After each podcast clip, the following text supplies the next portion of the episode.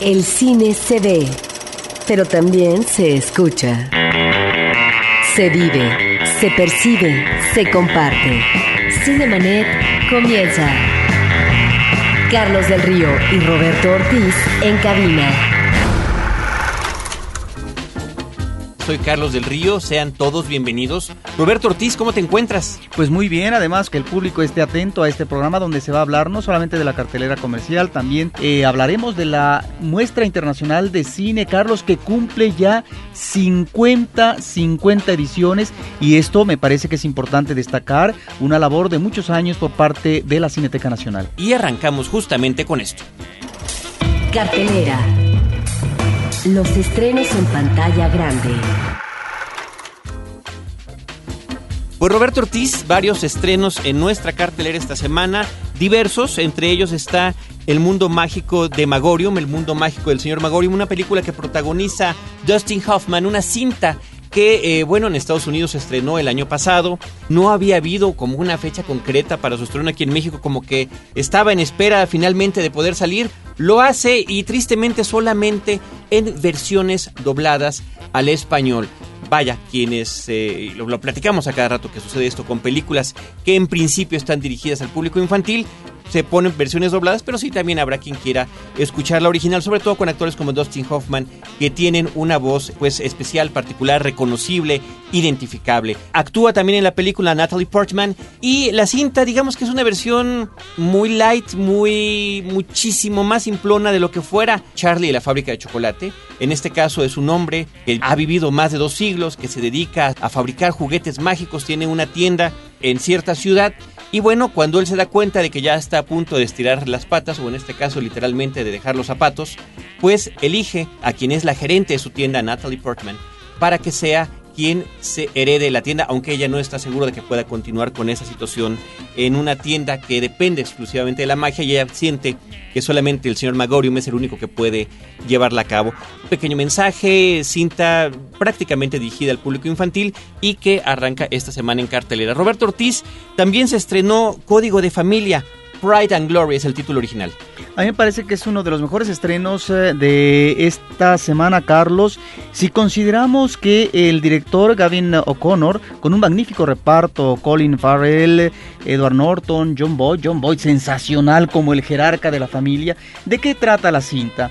Eh, son miembros de una familia, el padre y dos hijos, que están incorporados en el cuerpo policíaco. De tal manera que esto le sirve como pretexto, yo creo que el guion, eso es lo que plantea, al director para poder exponer la pobredumbre que existe en eh, la policía cómo de alguna manera, por mucho que se quiera, que se pretenda manejar una conducta impoluta, una conducta irreprochable en términos de los que son los códigos de honor y de lealtad en la policía, simple y sencillamente esto no puede ser factible en tanto que en algún momento el crimen organizado, eh, lo que puede ser el manejo de la droga, contamina, corrompe, corrompe, permea estos cuerpos. Me parece que la película tiene extraordinarias escenas de corte intimista en donde observamos eh, el comportamiento y las relaciones de la familia, algunas escenas de una violencia insoportable, inusitada. Recordemos tan solo cuando eh, Colin Farrell está a punto de quemar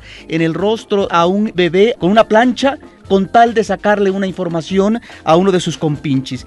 Estas y otras escenas más con esta atmósfera oscura, una fotografía que a propósito la cámara maneja de manera eh, muy veloz, eh, muy arrebatada, eh, para hablar de una compulsión en lo que es el manejo social y lo que es el comportamiento de la delincuencia. Me parece que partir de lo que es el núcleo familiar, para abordar la problemática de la delincuencia y de la corrupción en los cuerpos policíacos es un buen logro por parte del director. Tiene algunas irregularidades, por supuesto, en el manejo de la edición y sobre todo en cuajar algunas de las escenas, me parece. Esta película, creo yo, Carlos, se emparenta con Dueños de la Noche, una buena cinta de James Gray del 2007 que se estrenó eh, a mediados de este año con un espléndido Robert Duvall como jerarca también de la familia, cuyos hijos están integrados también a un cuerpo policíaco. Joaquín Phoenix, recuerdo que trabajaba en esa película, Mark Wahlberg, etcétera, de tal manera que tenemos estos dos buenos ejemplos de cine que tiene que ver con la policía a partir de lo que es el núcleo familiar. Es una película, Roberto, que creo que de repente abusa del realismo, tratando de pasar a lo que podría ser un, un asunto naturalista de lo que estás comentando, de esta forma de corrupción que sucede en la policía neoyorquina, de acuerdo con este filme. Eh, la cuestión de la familia que tú comentabas, no nada más es el papá y los dos hijos que están integrados a la policía, sino que la hija está casada con un policía. O sea, es una familia que ha dedicado toda su vida a estar en este medio de la seguridad pública, pero cómo efectivamente el tráfico de drogas, el dinero fácil, el sobre que esperan cada semana es recibido por toda una serie de miembros de tal o cual distrito del cual pues en el que se enfoca la película.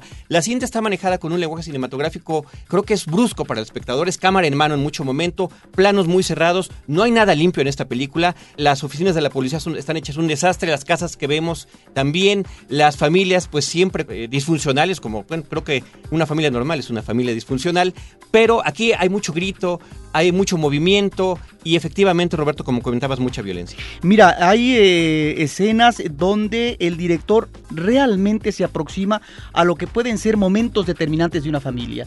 Qué mayor encrucijada que de repente una madre que tiene eh, sus hijos, eh, que próximamente va a morir y que cuando su esposo se derrumba, porque sabe que está metido hasta el cogollo en la cuestión de la corrupción policíaca, ella le dice, ¿sabes qué? Yo necesito la verticalidad de un hombre una vez que yo muera. Es decir, tú tendrás que sobrevivir. La corrupción es lo de menos, que puede ser lo de más en términos del código del altar, pero para la familia es lo de menos porque primero está la familia más allá de las instituciones. Código de familia es el título original Pride and Glory, una película con Colin Farrell y Edward Norton que aparecen en esta cinta, junto con John Boy, que efectivamente Roberto, gran papel que hace como patriarca. Roberto Ortiz también se estrena una película que se llama Una loca competencia, Balls of Fury. Esta es una cinta de corte de comedia donde aparece Christopher Walken y bueno, trata sobre una especie de competencia privada violenta entre jugadores de ping pong donde los que pierden son ejecutados. Una comedia que creo que realmente no merece mayor atención. Roberto Ortiz también se estrenó la película El engaño Deception, una película que eh, estelarizan, en este caso, Iwan McGregor y Hugh Jackman, junto con Michelle Williams, que es, bueno, quien fuera la ex de Heath Ledger, que falleció este año. Y esta ¿Decepcionante? Deception significa engaño, justamente. engaño para el público. Pero desafortunadamente la película sí es decepcionante. Trata sobre un eh, contador que se dedica a hacer auditorías. Él trabaja para una compañía donde lo mandan a otras empresas a que realice distintas auditorías. Es un hombre reservado, es un hombre solitario y de repente un día se le acerca un abogado de estos que viven la vida fácilmente de dinero, que le empieza a ofrecer otras posibilidades, lo mete, hace que incursione en una especie de club sexual de alto nivel, gente de buen nivel socioeconómico que se maneja de manera anónima con listas telefónicas y simplemente se echan una llamada de un hombre a una mujer o la mujer al hombre, puede ser cualquiera, y le dice, ¿estás libre esta noche? Sí, nos vemos en tal hotel y sin intercambiar siquiera identidades, realizan actos sexuales. Lo incursiona en esto, este hombre empieza a despertar, se enamora de una chica y finalmente todo está enfocado para que él realice un tremendo fraude, ¿no? Que es de lo que trata la película. Desgraciadamente, lo que sucede con la película es que no, no solamente no le creemos a muchos de los personajes, sino de que de repente aparecen en los lugares más inverosímiles. De repente ya están en otra ciudad, de repente alguien ya está atrás con una pistola, en fin, una serie de desaciertos narrativos extraños que simplemente parece que por convención del guionista, por convenirle, decide ponerlos en tal o cual lugar. Pues tal vez, Carlos, yo sí le creería a Charlotte Rampling, que como siempre. Es un desperdicio que de repente aparezca Charlotte Rampling o Natasha Henstridge prácticamente como cameo, Roberto, en pedacitos de la película. Ahora, es la típica historia de este hombre apocado que finalmente no tiene una vida personal, interior, eh, social y, bueno, más bien tiene una vida interior que no sabe manejarla socialmente y que se vuelve víctima eh, fácil para poder ser objeto de manipulación, de chantaje, etcétera, ¿no? Sobre eso trata la película. Creo que hay buenos actores, pero no siempre son aprovechados.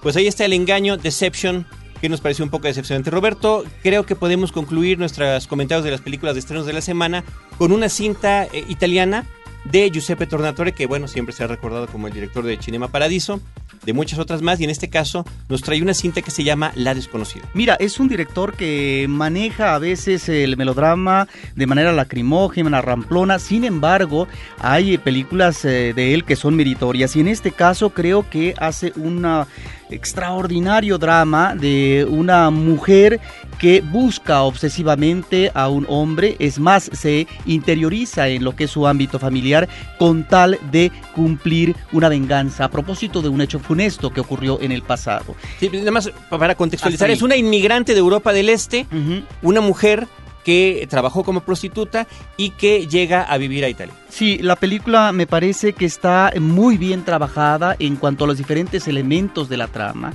Es una película que además eh, tiene momentos de suspenso logrados.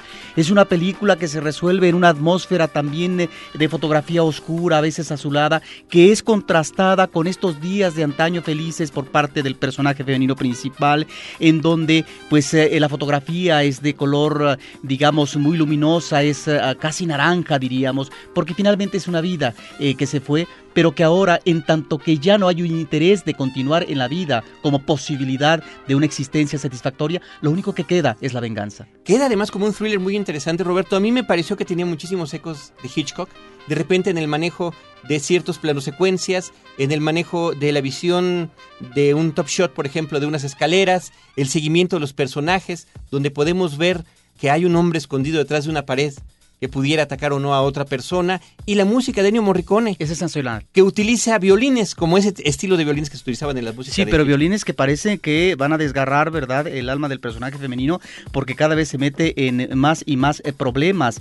Y también ese un manejo muy eh, pormenorizado por parte del cineasta Carlos de las situaciones que vive el personaje principal. Es decir, esto que tú dices de Hitchcock como la ventana indiscreta, es estar observando una y otra vez detalladamente desde una ventana, esperando, eh, resguardando eh, desde la pared en la noche para tratar de hurgar en un bote de basura sobre las cosas que pueden encontrar en términos eh, de elementos provechosos para el personaje femenino. Bueno, esta obsesión que finalmente se ve traducida en acción real, en principio a través de la mirada. Y a través de la mirada entonces que se convierte en acciones concretas que algunas de ellas son terribles, como provocar accidentes que, que provocan, digamos, a una mujer que quede paralítica, etcétera. En fin, un personaje desolador, un personaje eh, que podría llegar al patetismo. Lamentablemente la película tiene un final feliz. Yo no diría que chapucero, pero sin embargo ya el público decidirá. No, yo creo que es una película llena de sorpresas, Roberto. Creo que eso es muy interesante. Hay cosas que nunca te le esperas, hay cosas que en un principio, quizás hasta inclusive más allá de la primera media hora, no entiendes qué es lo que sucede, pero de repente todo se va acomodando para tener una comprensión de lo que sucede. La desconocida, un thriller muy interesante de Giuseppe Tornatore, que también, como comentabas tú, no estoy de acuerdo que sean tan melodramáticos sus, películas de estas llenas de nostalgia, a mí me gustan, pero creo que nos ofrece algo diferente a lo que nos tiene habituado. ¿No te recordó la mano que me hace la Esta manera de un personaje femenino de ingresar al ámbito familiar para hacer un acto terrible. Sí, esa y otras películas de terror. Roberto Ortiz, vámonos después de hablar de la desconocida con esto que también tenemos en el programa. Reciente. Noticias en Cinemanet. Roberto, habrá que mencionar que esta semana ¿qué pasó, pues tuvimos la noticia de que falleció víctima del cáncer a una edad, en un momento prematuro, diríamos 66 años de edad, Michael Crichton, un hombre que en las últimas prácticamente cuatro décadas había abordado el cine desde la perspectiva de la ciencia ficción y desde lo que podría ser la proyección de cuestiones de índole médica. Él es un hombre que estudió medicina, que primero empezó a escribir novelas con un seudónimo, y que finalmente terminó haciendo guiones, muchas de sus novelas fueron adaptadas al cine y llegó él inclusive a dirigir un par de películas. No estamos hablando de películas como The Andromeda Strain, La amenaza de Andrómeda, como Parque Jurásico, él es el novelista en el que está basada el guion, como Coma, Él hizo el guion de la película de Coma. Westworld, esta mirada que es protagonizada por Jules Briner, eh, futurista hacia un parque de diversiones y lo que puede suceder cuando las cosas se van de las manos. No, sí, un uh, director que me parece que es importante, pero sobre todo como autor, Carlos, y que algunas de las películas importantes de la ciencia ficción estuvieron escritas por parte de él. Así es, así que bueno, pues nuestro pésame. Nuestro pésame, gracias a Michael Crichton por lo que nos brindó durante los años que estuvo con nosotros. Cinemanet está de intermedio. Regresamos en un instante. En la historia. Acompaña a Roberto Jiménez a recorrer México en la historia. Porque La Máquina del Tiempo es un podcast de frecuencia cero. www.frecuenciacero.com.mx. Ahora, diseñar y hospedar su página web será cosa de niños. En tan solo cinco pasos, hágalo usted mismo sin ser un experto en Internet. Ingrese a suempresa.com y active ahora mismo su plan. Suempresa.com, líder de web hosting en México. Los temas del momento no siempre son cosa seria. Radio Raza, un podcast de frecuencia cero. Porque el humor es algo serio. www.frecuenciacero.com.mx Cinemanet. Butaca. Lo mejor de la otra cartelera.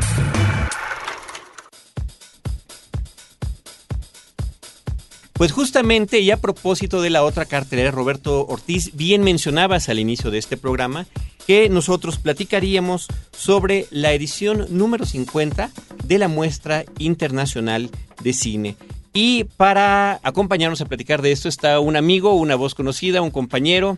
Pepe, ¿cómo estás? Pepe Muy Valdés. Bien, qué serios, bueno. es que nos inspira seriedad el ¿Qué les verte. pasa? Creo que siempre te, te veo yo más tarde, como que nos vemos en las noches cuando Sí, grabamos ya. algunos podcasts, Sí. cuando nos encontramos en funciones de prensa, cuando comentamos películas. Sí, ya menos Entonces, atractivos que en la mañana. Sí, ya estamos Un como- poquito, un poquito ya le- de Five O'Clock Shade, ¿no? Ya tenemos esa barbita de la tarde.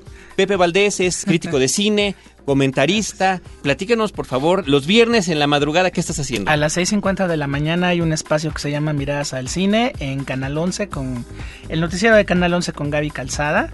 Y bueno, pues pueden este, echarle un ojo ahí todos los viernes. Muy temprano, pero ahí estamos. Muy temprano, pero es una buena oportunidad para saber qué películas se han estrenado Exactamente. y cuáles son los comentarios para que desde el mismo viernes pueda uno decidir qué es lo que uno quiere ver en cartelera. Rápidamente así, ¿cuál sería tu película recomendada esta semana que de estrenos? Bueno, pues hay una que se llama Código de Familia que por lo menos por el reparto se ve bastante bien, Ajá. ¿no? Con Colin Farrell y con Edward Norton. Y pues, este, pues todavía anda por ahí la familia Tortuga, que creo que también es Ah, bueno, importante. sí, hay, hay que ver. ¿no? De Rubén Imas y La Desconocida, la película de Tornatore que yo ya tuve oportunidad de verla y es interesante. No, Muy bien. No es muy buena. Yo creo que es buena. Interesante. ¿Sí? ¿Te Es, gustó? sí, Sí. es, es muy buena. Pero bueno, vamos con la cuestión del, de la del- muestra. Bueno, pues llegamos a la muestra internacional de cine, la edición número 50. Pues es una fiesta muy grande para la Cineteca Nacional porque pues en buena medida eh, estamos celebrando pues al evento cinematográfico más longevo de la historia de la exhibición en México con 37 años efectivos ininterrumpidos de presentar y algo muy padre Carlos y Roberto pues es ver esta ver los programas de la muestra, ver por ejemplo los programas antiguos y es la historia del cine, a la muestra le ha tocado como que desde el 71 para acá, pues revisar el final de Visconti, eh, los medios de Fellini, los inicios de Lars von Trier, o sea, le ha tocado realmente una, una labor muy importante, ¿no? Yo en lo personal de la muestra 25 para acá soy cinéfilo activo, que bueno, antes no se podía por cuestiones de edad, pero ya a partir del 25 para acá, y pues bueno, realmente llegar a la muestra 50 pues es muy padre, ¿no? Y pues estar en Cineteca pues todavía más. ¿Y qué es lo que nos trae esta edición número 50? Pues mira, estamos trayendo y estamos tratando de cumplir prácticamente con todo lo que la muestra ha tratado en estos años, es decir, por ejemplo, juntar los directores ya, digamos, establecidos, los grandes maestros del cine, que por aquí por lo menos aparecen varios, y por ejemplo también recuperar los clásicos del cine. En la parte de clásicos, pues está La Quimera del Oro de Charles Chaplin, en una copia que verdaderamente te vas de espaldas porque no tiene una sola raya, es impresionante el trabajo de restauración. Es una copia que Chaplin sonorizó en 1942, le quitó escenas, le cambió el final, narra él la película. El corte del director. Es el, es el corte del director, pero un corte extraño. Si algún día pueden ver la versión que reconstruyó Kevin Brownlow, es muy interesante ver cómo, cómo funciona, ¿no? Pero bueno, es La Quimera del Oro, que es la película que cierra la Muestra Internacional de Cine, que por cierto fue también una película que abrió el Festival de Cannes el año del 60 aniversario. Entonces, bueno, pues la podemos tener aquí en México. En la parte de los maestros, pues más que establecidos, pues aparece el maestro Martin Scorsese con Shine a Light, su documental verdaderamente maravilloso sobre los Rolling Stones, que no es nada más un concierto filmado,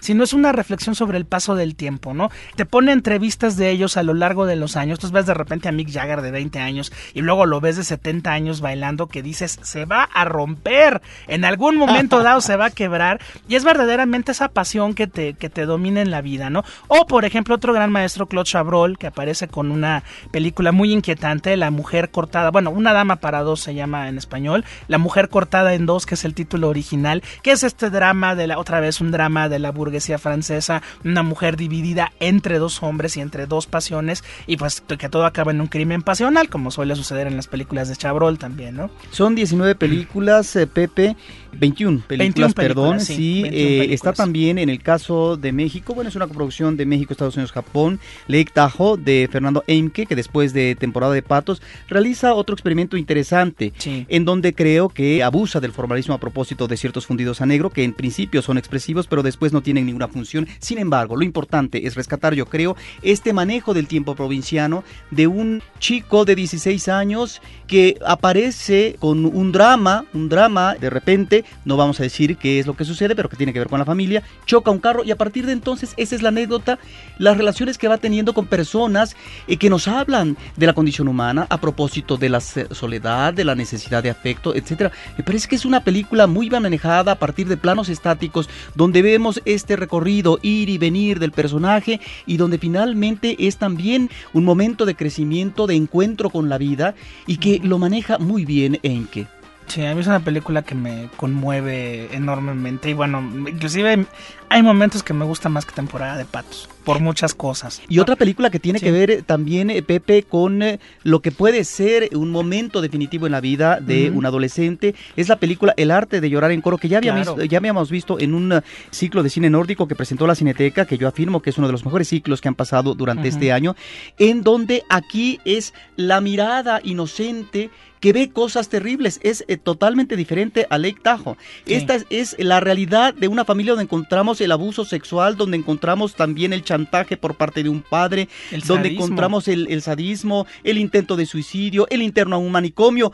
Todo eso pasa en una familia a través de los ojos de un niño que no sabe estupefacto qué es lo que en realidad está pasando y que en ese sentido me parece eh, muy muy interesante porque ve la vida sin resquemores. Es decir, de manera limpia diríamos, en cuanto a que no sabe exactamente de qué manera calificar o evaluar una realidad que todavía no puede asimilar. Es una película espléndida. Sí, realmente. Peter Schnaufog, que es la película que Dinamarca mandó a los Oscars precisamente el año pasado. De hecho, eh, ahorita que mencionabas Lake Tahoe, yo creo que esta muestra hay algo que une muchas películas, que es la cuestión del minimalismo. En buena medida por la crisis que se nos viene, que ya que es bastante presente, ya va, se va a tener que recurrir a un cine cada vez más expresivo por medio de el silencio, por medio de la imagen, por medio de que el, el cinéfilo se vuelva otra vez un lector de imágenes y un lector de sonidos. Te digo, por ejemplo, por una película que viene en esta muestra en la ciudad de Silvia, de José Luis Guerín, donde pues el, eh, un personaje sigue a una chica a lo largo de las calles de una ciudad europea y prácticamente no hay ningún diálogo, Carlos. Es impresionante ver cómo lo que hace Guerin es hacerte un espectador observador, que veas los rostros, que veas las calles, que aprecias los sonidos, el sonido de una ventana que se abre, el sonido de una botella de leche de estas de vidrio muy clásicas que rueda por la baldosa, ¿no? Y al mismo tiempo una historia poética muy, muy hermosa de alguien que pues persigue a una mujer y ya que la encuentra, pues no es la que él buscaba, que es algo que nos llega a pasar a veces en la vida. Pero que yo creo que aquí, eh, Pepe, sí. este tipo de detalles, este manejo minimalista, de alguna manera me recuerda a un ciclo que también presentó recientemente la Cineteca Nacional eh, sobre la nueva la francesa, que ya ciertos directores eh, manejaban este manejo del detalle en un café, por ejemplo, ¿no? aquí lo vemos de una manera muy minuciosa, perdón, Carlos, y lo que también pienso es que hay... Eh, este como entramado, esta confusión a veces entre lo que es la realidad del presente y lo que es eh, el pasado, que a lo mejor se combina, eh, se, confunde por la fantasía, y es eh, también la búsqueda del eterno femenino, que a lo mejor es imposible de lograr concretar. Me parece que es una película hermosísima, que visualmente lo resuelve todo. Es una película que yo creo que tendremos que abonar en provecho de ella entre las cinco seguramente mejores películas del año. Yo también. Bueno, yo hace media hora es lo que quería decir, Roberto, que justamente esta película que te ha causado tanto impacto, porque la has mencionado ya en varios programas nuestros y ya la tienes, como decías, en esa lista de tus favoritas del año. Yo quiero nada más recordarle a nuestro público que a finales del año pasado tuvimos una entrevista con el director, con José Luis Guerín, porque nuestra enviada especial Alejandra Lara estuvo en el Festival de Cine de Vancouver, donde se oh. exhibió esta cinta. Quienes quieran consultar, ahora que la van a poder ver en la Cineteca Nacional, puedes escuchar las palabras del director, lo pueden hacer en este episodio especial. Ustedes pongan en el buscador favorito de internet Cinemanet, Festival de Cine de Vancouver, y allá aparecerá. Está entre el episodio número 165 y 166 en www.cinemanet.com .com.mx que es nuestro podcast. Y ahí está la ventaja Roberto Ortiz de que quede registrado cada uno de estos programas porque de repente podemos recurrir a ellos en casos como este. Y también recordar, perdonar el anuncio porque es importante, están comentando de manera muy agradable las películas que nos trae esta muestra, la página de la Cineteca Nacional, para que puedan checar horarios de las películas y las cintas, cómo se van exhibiendo, en qué sala y en qué lugar. www.cinetecanacional.net. Efectivamente, la muestra se va a estar llevando a cabo en la Cineteca del 6 al 28 de noviembre. A partir del 12 de diciembre empieza el circuito, digamos, metropolitano, que abarca pues desde salas comerciales hasta el circuito del Politécnico, el circuito de la UNAM, y a partir ya de más o menos mediados del mes de diciembre, la muestra empieza en un recorrido de hasta ahorita 16 plazas en el interior de la República, o sea, la red nacional de exhibición que es verdaderamente importante. No, eso es buenísimo decirlo, porque antes de verdad hace algunos años era nada más en la Ciudad de México. Te leo aquí rápidamente qué estados va, por ejemplo, Aguascalientes, Querétaro, Ciudad Victoria, Tamaulipas, Saltillo, Coahuila, Guadalajara, Jalisco, San Cristóbal de las Casas en Chiapas, León, Guanajuato, San Luis Potosí, Monterrey, Tlaxcala, Morelia, Torreón, Pachuca, Tuxtla, Gutiérrez, Puebla y Jalapa. Son los, eh, las plazas hasta ahorita confirmadas, ¿no? Que se puede abrir a más dependiendo los institutos de cultura, ¿no? También un tema importante que no quiero que se me pase es la migración. Hay dos películas en particular, una que es A la orilla del cielo de Fatih Akin, que bueno, es este cineasta alemán de origen turco que verdaderamente ha venido reflexionando de una manera muy cáustica sobre el tema. Y por otro lado, la película Import Export de Ulrich Seidel, que bueno, Seidel lo conocimos en México gracias a una película muy bizarra que se llamaba Días Perros, tú la recordarás, donde un grupo de personajes vivía un día de calor en Viena de una manera monstruosa. Y bueno, este cineasta que es documentalista y que ahí más o menos la va mezclando, ahora te presenta a dos personajes, la película se llama Import Export, porque un personaje austriaco decide irse a Rusia a buscar una mejor vida y una chica rusa decide viajar a Viena buscando una mejor vida. El problema es que como estamos en una película de Ulrich Seidel, ya sabes cómo les va. Es terrible, es una película verdaderamente terrible, pero que bueno, con A la orilla del cielo, que también son las vidas de personajes turcos y alemanes entremezcladas de una manera pues bastante trágica, están haciendo también hincapié en este tema que es muy importante, sobre todo para los europeos en este momento, que es la migración. Bueno, y en el caso efectivamente de este director Akin, pues por supuesto, una película anterior de 2004 que ya habíamos visto en el Pico contra la pared, pues está ahí esa problemática de la emigración que a él le interesa tanto. No es una película tan ampulosa ni tan desgarradora, pero sin embargo creo que sí centra el drama en estas relaciones tan difíciles entre padres e hijos, esta diferencia en la cuestión generacional, y ahí es donde creo que los personajes de alguna manera tratan de recuperar, digamos, cierta situación de sensatez para poder encontrarse, es decir, para poder eh, buscar el perdón o tal vez la redención. Me parece que los personajes están muy definidos y aquí por supuesto yo recomiendo que la película tan solo valdría la pena porque ahí está, gorda efectivamente, está digamos ya vieja, pero sensacional, una de las actrices fetiche de Fassbinder que es Ana Shigula. Tan solo por ella vale la pena ver la cinta. Está bien, sí, no sé si es ¿Qué una- más, una- Pepe? ¿Qué más? Pues bueno, por ejemplo, otras películas que recurren a esto, pues bueno, está la Polivisión, que es lo que el sistema que utilizó Jaime Rosales para la película La Soledad, una película española sensacional, donde las vidas de dos mujeres se están interconectando todo el tiempo en pantalla gracias a una pantalla dividida, es una película muy muy interesante. También pues el regreso de Carlos Saura a la Muestra Internacional de Cine con Fados, que bueno, todo lo que ha venido haciendo en los últimos años con la música, la imagen y el cine, pues ahora se va a este esta música popular de Portugal en una película muy padre, muy en el tono de Iberia. No hay una historia, una historia digamos que contar, sino la música y las imágenes y la puesta en escena de Carlos Saura, que si bien no es el Carlos Saura de Cría Cuervos, ni la prima Angélica, ni aquellos gloriosos días del franquismo crepuscular, sí es un cineasta de primer nivel, con un fotógrafo de primer nivel y con una puesta en escena verdaderamente hermosa, ¿no? Pues Pepe Valdés, muchísimas gracias por Hombre, pues, acompañarnos. muchas gracias. Los Es- esperamos. Sí, en la Cineteca en la Nacional. Cineteca. eh, acompañarnos este ratito aquí para platicar sobre lo que trae esta muestra. Seguiremos al pendiente la próxima no. semana también con lo que nos traigan. José Antonio Valdés, Pepe Valdés, gracias, gracias. nuevamente por tu presencia y por nuestra parte, pues nos queda más que agradecer la postproducción de nuestros programas en podcast, que es de Abel Cobos, la producción de este programa que corre a cargo de Paulina Villavicencio y de Celeste North, y desde este micrófono o desde estos micrófonos y esta cabina, Roberto Ortiz y un servidor Carlos del Río, que los esperamos con cine, cine y más cine. Cinemanet termina por hoy. Más cine en Cinemanet. Frecuencia cero. Digital Entertainment Network.